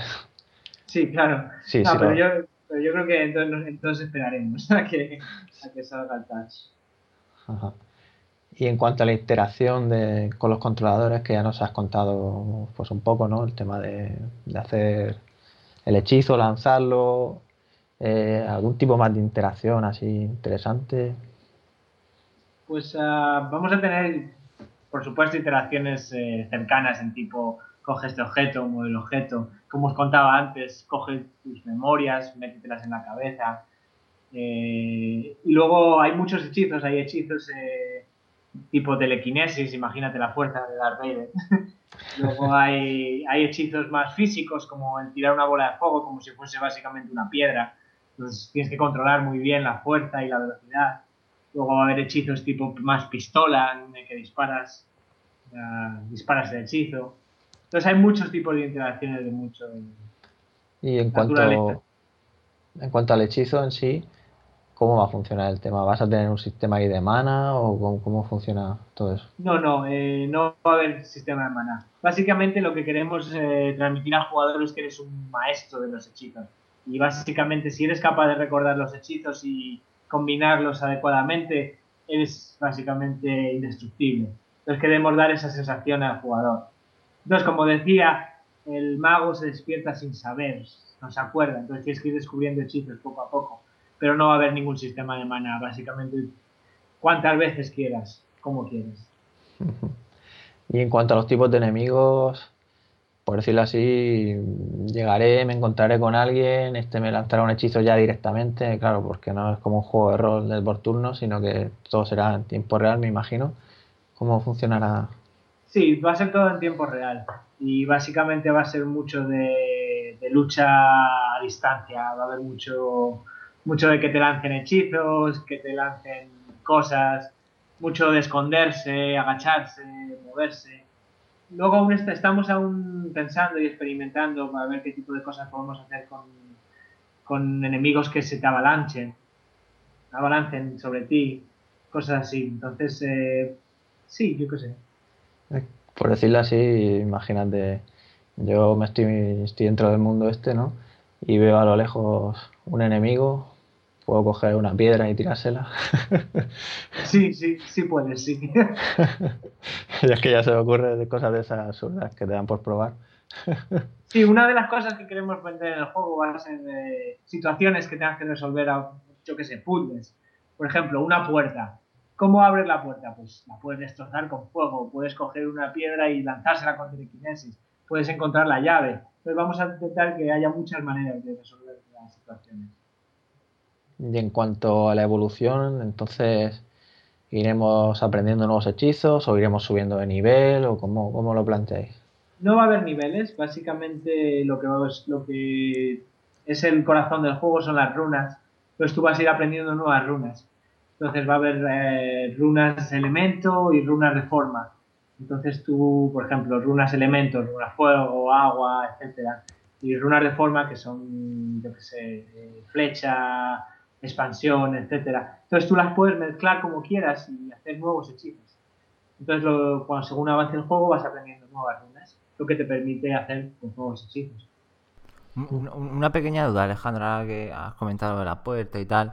Eh, cuando estás en escala de, habitación, ah, has dicho que si te sales de, los márgenes ah, vais a utilizar el sistema de, Valve, pero si te acercas a una, a una pared dibujada, eh, para no traspasarla, que, ¿cómo, lo, ¿cómo lo solucionáis? ¿Hacéis un fundido? Sí, básicamente lo que estoy trabajando ahora mismo es en un fundido. Básicamente se va a negro y cuando vuelve desaparece. No. Claro, para que no, digamos, no te das clipping, ¿no? O sea. Exacto, exacto. Eso es curioso. También me gustaría ver cómo, funciona, ¿no? Porque puede ser que te desorienten, ¿no? Que no sepas hacia dónde tienes que volver. Aunque bueno, es lógico si has andado hacia adelante, ¿no? Pero... De, todas maneras es curioso porque de toda la gente que lo prueba casi nadie intenta hacerlo de clipping. Porque no se siente natural, yo qué sé. Pero es que siendo Mau, imagínate, quiero, quiero traspasar la puerta Ahí te doy la razón, ¿eh? Yo me acuerdo cuando probé esto que os comentaba antes de. Bueno, que Alejandro también la probó, esta de la arquitectura de, David en, la Immerser, una feria de aquí que, probamos en Murcia. Y tenías. Estaba agachado porque tenía la pared, el, techo virtual, pues muy bajo, ¿no? Sí. Y en ningún momento pensé en levantarme, no sé, es que te metes dentro y. y... Estar dentro. Hombre, si te pones ya a decir, venga, voy a hacer locuras, ¿no? Eh, en cuanto al escenario en sí sobre el que nos movemos, será, un, entiendo, un terreno llano. Es que, claro, esto yo me he puesto a darle vuelta últimamente. ¿Qué sensación tiene que dar cuando vayas andando y tenga inclinación, no? ¿Sabes? Me refiero en la escala de habitación. Entiendo perfectamente. Y básicamente estamos intentando trabajar para que todo el juego sea llano, pero que no se le cuenta jugar. que todo es llano. Que eso porque, también... es, porque es que si hay inclinación es que es como tú decías, no funciona muy bien. Se siente muy raro. Claro, ahí también entra el tema de, escaleras o cosas. Vamos a utilizar mucho sistema de elevadores, ascensores, cosas así. Que no te diga el juego, ahora pon unos cojines en el suelo, pasas por encima, quites el casco. No, mejor no. Pero es que eso, incluso si te pones a pensarlo, es difícil, ¿eh? O sea, me refiero de cada realidad virtual, el tema de las inclinaciones y escaleras y tal. A ver qué coño hacen, ¿no? y en cuanto al audio, ¿cómo lo estáis resolviendo? ¿Estáis utilizando algún tipo de sistema como el que ofrece Oculus de sonido 3D, sonido binaural? ¿Cómo lo lleváis? Por el momento estamos utilizando simplemente los assets de audio de, de Unity que, que sí tienen opciones 3D, pero claro, no es lo mismo que el SDK de Oculus, por ejemplo. Entonces sí que me gustaría encontrar algo del tipo, ¿no? Porque si es verdad que, yo qué sé, como la demo esta que pruebas que te ponen los cascos y te cortan el pelo, cosas así. Hmm. Eso hmm. es, es, impresionante, ¿no? Entonces sí que me gustaría incluir algo de ese tipo, pero la verdad no lo hemos investigado mucho por ahora. ¿Ya habéis pensado en hacer compatible el juego con PlayStation VR? Sí, sí, sí que lo hemos pensado, pero la verdad es que no, hemos hablado con Sony de, momento. Pero porque nuestra prioridad era Oculus y Vive, pero sí que sí que nos gustaría hablar con ellos en, algún momento. la, verdad no lo he probado, no lo he probado aún. Entonces, eh, supongo que estará bien. Vosotros lo habéis probado, ¿qué tal? Sí, sí. Sí. Está, está muy bien, la verdad, para, Sí, sí. Va muy bien. O sea, lógicamente, pues tiene menos resolución que el Vive y tal, pero aún así para la experiencia es, muy buena. No, y además que te da una base de usuarios muy grande. si la gente que tiene PlayStation 4 se empieza a comprar el, sí, va, va, a ser un, un, buen producto en general. Es muy, muy cómodo, se, se ve muy bien. Eh, la verdad que se, lo están currando mucho Sony. Ahí eh, lo que has dicho, la ergonomía es un gran punto a favor. Es, el más cómodo, ¿eh? Sí, sí. Qué bueno. Y es que yo lo considero súper importante. Si vas a echarle horas, no puedes estar ahí sufriendo. Estoy de acuerdo, estoy de acuerdo. Bueno, eh, hemos hablado antes de, de, que queréis hacer la demo. En principio, ¿sería solo compatible con Vive o pensáis sacarla también para Oculus? La demo al, comienzo va a ser solo compatible con Vive. A menos que consigamos, yo que sé, mañana o pasado un, touch. touch. pero, pero por el momento la estamos haciendo solo para el Vive. Ya habéis comentado antes también sobre la financiación y bueno, en vuestra página comentáis que una de las siguientes etapas será lanzar una campaña de crowdfunding. Mm, ¿Para cuándo tenéis prevista esta campaña? Si es que tenéis alguna previsión. Sí, la idea, la idea era terminar la demo y lanzar la campaña con la demo ya para, para bajar pero de todas maneras estamos abiertos a todo tipo de financiación. Entonces eh, vamos a hablar también con financiadores privados. Entonces, eh, si conseguimos financiación antes, a lo mejor eh, la financiación de, del crowdfunding simplemente sea un extra, por ejemplo, para un multijugador o algo por el estilo. Entonces, esperamos lanzarla con la demo. Entonces, yo diría que en un par de meses o así. Sí, sobre todo que, que esté disponible algo para que lo pueda probar la gente, ¿no? Claro, claro. Bueno, no sé, es que lo hagáis compatible con Oculus Rift y con Razer Hydra. En ese caso yo lo podría probar. Ya, es que nosotros pensábamos que iba a salir antes del Vive, entonces... Ya, todos pensábamos que, iba a salir. Pero bueno, viendo que no había noticias últimamente también solía, solía un poquillo. Sí, sí.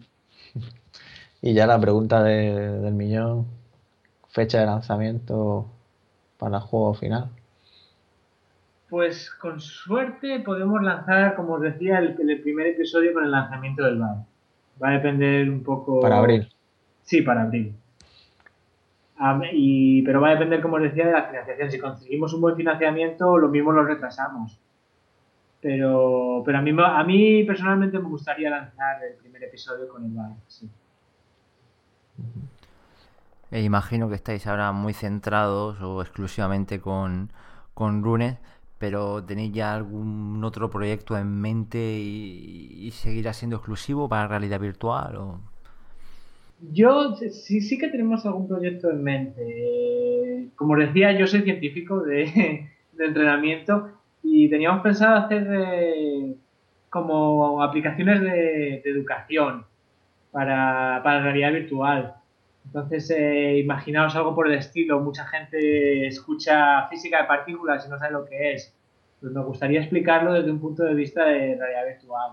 Entonces, son cosas que tenemos también pensadas a lo mejor para un futuro. Interesante.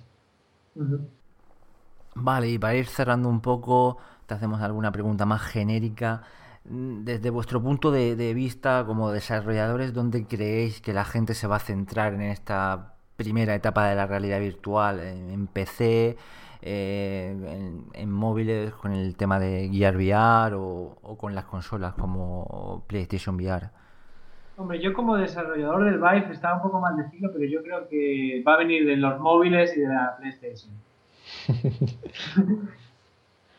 Porque yo creo que es lo que está más difundido, básicamente. Y por cierto, no te hemos preguntado, ¿estáis haciendo alguna prueba con, por ejemplo, con Gear VR para también meteros ahí en, este tema de Carboar o historias? Sí, la verdad es que estamos probando un par de cosas con Gear VR, pero no hay nada, no hay nada fijo. No hay nada sólido. y bueno, ya que, que, estamos ya a punto de terminar el año y 2016 se presenta como el año en el que por fin llega la realidad virtual a las casas, ¿no? A nivel comercial. Eh, ¿Qué esperáis vosotros para este año? O sea, de cara a la realidad virtual, ¿qué creéis que, ocurrirá? Hombre, yo espero de verdad que, que sea se empiece a difundir lo suficiente como para que cree la industria que todos queremos que se cree.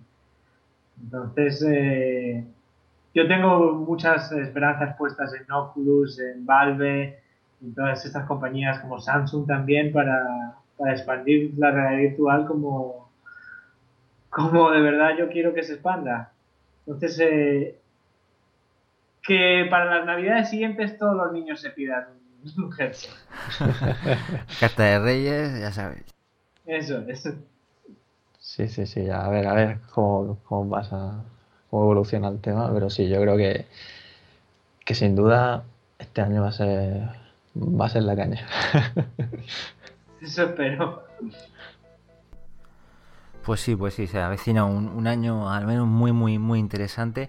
Y nada, Alejandro, simplemente te damos las gracias por haber asistido a este Robcast Y sobre todo desde Raro Virtual os deseamos mucha suerte con, vuestro juego, con Runes de, de Forgotten Path. Y, nada, esperemos que vuelvas en, en, algún otro programa con novedades o con algún nuevo proyecto. Muchas gracias a vosotros por invitarme. Nada, igualmente, muchas gracias Alejandro. Y nada, con ganas nos quedamos de probarlo, ya que tenéis tres incluso. nos podéis mandar uno. Sí, sí, si os sobra alguno y lo queréis mandar, que no, no sí, sí. lo acogeríamos bien, ¿eh? Estas navidades voy a estar por Madrid, si os queréis acercar y lo probamos. Oye, pues eh, suena interesante, sí, sí. ya, ya lo hablamos. Muy bien, pues nada, Alejandro, muchas gracias y, y lo dicho, cualquier novedad, pues aquí estaremos para volver a charlar. Un saludo. Venga, hasta luego, Robianos, y muchas gracias por escucharnos.